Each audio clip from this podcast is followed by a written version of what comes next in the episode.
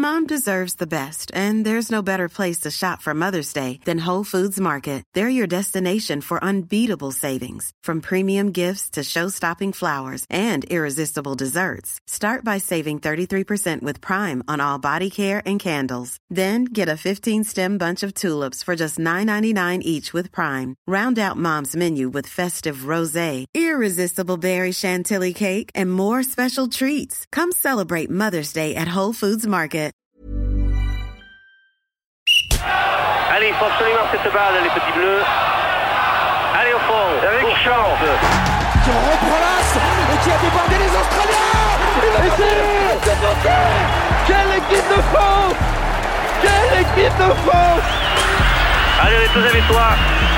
Concentration, bonne concentration. Les pionniers du bout du monde, l'épopée des Français dans la première Coupe du Monde de rugby de l'histoire. Un podcast background par Grande Contrôle. Épisode 2, bienvenue aux Antipodes. Après un voyage de plus de 24 heures, les Bleus arrivent en Nouvelle-Zélande pour démarrer cette première Coupe du Monde de l'histoire du rugby. Pour ces amateurs, le voyage est déjà singulier et sur place, le dépaysement est total. Au pays des mythiques All Blacks, il y a encore peu d'engouement pour cette compétition qui vient tout juste de naître. Et alors que leur parcours va bientôt débuter, la vie du groupe s'organise à coup d'entraînement DIY sous le patronage du sélectionneur Jacques Fouroux. Serge Blanco, Philippe Sella, Eric Champ, bien sûr, loin de leur pays et de leurs proches, les Bleus consolident un groupe qui restera soudé à tout jamais. Et avant même le début de la compétition, l'aventure est déjà au rendez-vous.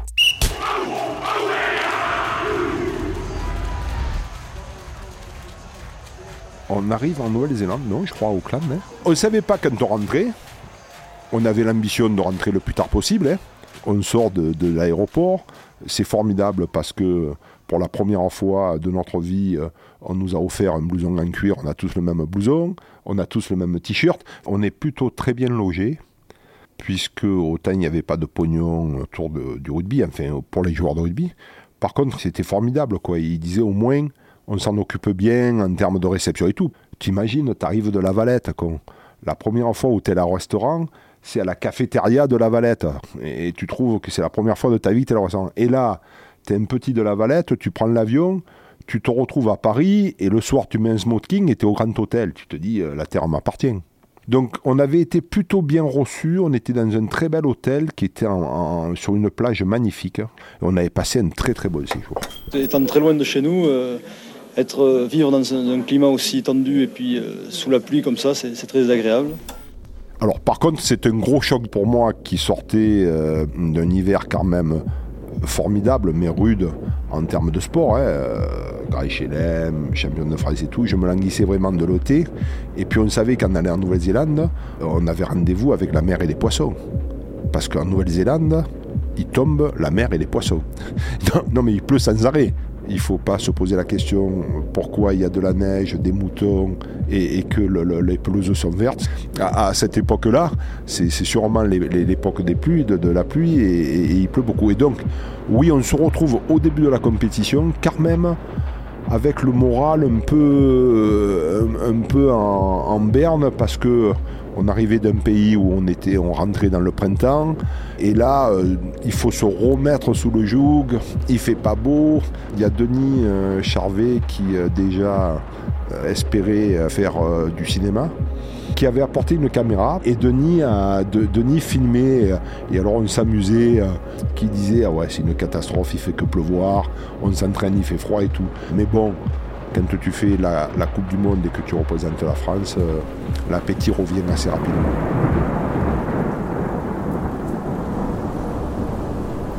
moi j'ai trouvé que c'était euh, la kermesse du rugby c'est-à-dire à un moment donné, il va y avoir une grande fête, il y a des choses qui vont être distribuées. Il y a plein de gens d'horizons totalement différents qui vont se rejoindre à la kermesse. On ne sait pas à quoi s'attendre parce que nos habitudes, c'est l'Angleterre, l'Écosse, le pays de Galles, euh, l'Irlande. C'est de temps en temps l'Argentine, euh, l'Australie, les Blacks. Mais ça, ça fait quoi? Ça fait sept équipes avec nous huit. Tu fais pas une Coupe du Monde avec ça. Et là, c'est une découverte. Moi, l'une des, des plus belles images que j'ai de la Coupe du Monde, c'est de voir euh, débarquer le soir de la présentation du lancement de la Coupe du Monde les Fidji. Les Fidji, parce que tout le monde croit que les Fidji, le Japon, la Roumanie, ce sont des nations nouvelles le rugby. Pas du tout. C'est des nations qui jouent depuis très longtemps au rugby. Et quand en 87, on avait peu ou pas joué contre les Fidji, tu vois débarquer les Fidji avec le paréo, la belle chemise et le blazer, tu dis waouh, putain là il se passe quelque chose. Là, il se passe quelque chose. Là, c'est le vrai grand rendez-vous du rugby. Bah, l'éloignement et les familles, tu sais que si tu téléphones à ta famille, c'est pour toi. C'est-à-dire qu'aujourd'hui, avec WhatsApp ou je sais pas quoi, là, ça te coûte que dalle. On avait des notes de téléphone qu'on devait régler toutes les semaines. Mais quand on dit on devait régler, c'est nous les joueurs. Et par exemple, si on gagnait le match de fin de semaine, allez, Yves Noé, le chef de la tournée, quoi, il disait Couillon con, allez, alors vous avez fait un bon match. Parce qu'il il était de Veragin. Couillon con, alors vous avez fait un bon match, bon, mais je paye le téléphone. Waouh, c'était extraordinaire. On aurait dit qu'on avait battu dix, fois les Blacks. Donc c'était notre quotidien, prendre un peu des nouvelles de la famille, en donner, s'entraîner tous ensemble, profiter un peu, de temps en temps sortir aussi. euh, quelques sorties, on a eu le, grand plaisir de, connaître un peu quelques endroits en Nouvelle-Zélande, pas beaucoup, un peu plus en Australie. Grassement, la fédération nous accordait, entre guillemets, un défraiement de 150 francs, mais, mais 150 francs par jour, pour vous, c'est la préhistoire. Je, veux dire, je sais pas, ça doit représenter euh, 10 euros maintenant, peut-être. Tu t'occupes d'abord en t'entraînant, hein, parce que c'est la Coupe du Monde, donc tu t'entraînes au moins une à deux fois par jour. hein. Ce qui veut dire ça appelle aussi beaucoup de repos. C'est pas parce qu'on est amateur qu'on n'a pas l'ambition d'être champion du monde et qu'on ne se donne pas les moyens d'y arriver. Et donc on savait quand même que quand on partait en tournée, 6 ou 7 semaines, c'était pas le club med, quoi. hein. On n'emmenait pas les valises et, et je veux dire, on n'allait pas visiter. Moi, j'ai fait, grâce au rugby, pas mal de pays dans le monde. Heureusement que j'y suis retourné à titre personnel, parce qu'en termes de tourisme, quand tu y vas pour le rugby, tu vois pas grand-chose. Tu vois l'hôtel, les stades, l'entraînement, euh, le- les trucs des kinés. Donc on se retrouve comme on avait l'habitude de le faire. On se retrouve entre nous. Il faut se remettre dans le quotidien de l'équipe et de l'équipe de France euh, en tournée ou en Coupe du Monde. Et, donc ton quotidien, il, il devient un à deux entraînements par jour. Tu te lèves, tu petit déjeunes, tu pars à l'entraînement, tu rentres, tu te douches, l'après-midi tu te reposes, tu repars à l'entraînement, le soir. On, est vachement en vase clos. Tu es là-dedans, tu es dans ce vase clos.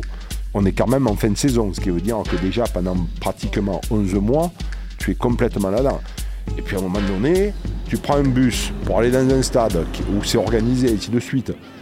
Et puis tu te dis, putain, à côté de l'hôtel, en prenant euh, les crampons à la main, il y a, euh, je sais pas, il y a un hectare de, pelouse, il y a des enfants qui jouent au ballon, et ainsi de suite. Tiens, sans faire euh, un entraînement de jobard, on va passer un moment ensemble autour du ballon.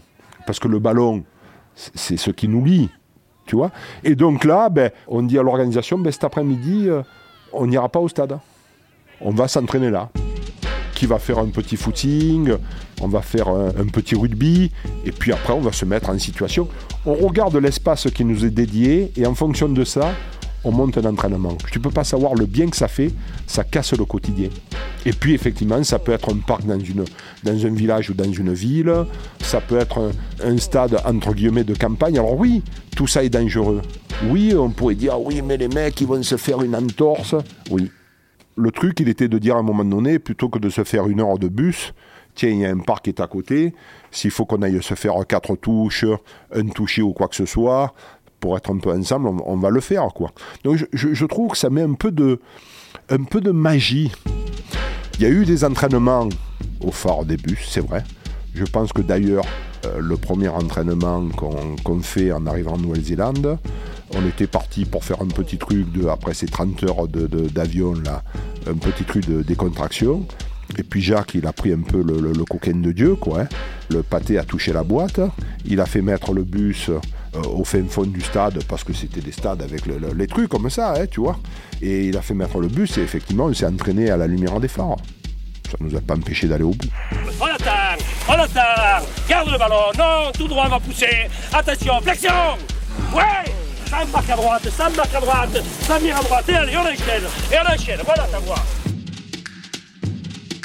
Après, il y a eu des entraînements plus compliqués. Et d'ailleurs, ça a brisé malheureusement la carrière d'un d'entre nous. Hein. Je pense à Eric Bonneval, puisque euh, un des premiers entraînements aussi, on le fait contre une équipe néo-zélandaise. Et l'entraînement est pratiquement fini. On fait une attaque. Eric marque l'essai en bout de ligne. Il arrive un, un joueur de l'équipe adverse, il le prend de travers et il lui pète le genou on perd Eric Bonneval, qui était l'un des, des, quand même des, grands cadors de, de cette équipe de France, qui avait marqué des essais incroyables durant le tournoi. On le garde, on, lui met quatre morceaux d'élastoplace, mais c'est cuit. Mais d'ailleurs, il est, il est pratiquement, il a plus pratiquement plus joué au rugby. Il tape, il a égalité Les pionniers du bout du monde, l'épopée des Français dans la première Coupe du Monde de rugby de l'histoire.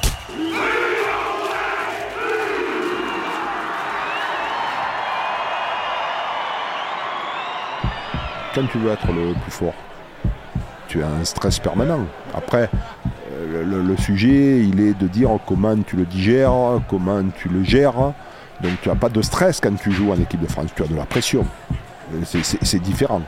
Ce qui anime chacun d'entre nous pour être à ce niveau-là, c'est euh, qu'on est des compétiteurs et qu'on veut être de façon individuelle les meilleurs. Je veux dire, euh, tu joues pas en équipe de France, tu joues pas dans ton club, si à un moment donné, à titre individuel, tu n'as pas l'ambition d'être le meilleur. Ou alors tu peux y jouer, euh, on va dire, une ou deux fois par accident. Donc il faut que tu comprennes que l'ensemble des gens qui sont dans cette équipe, ils sont animés par ça.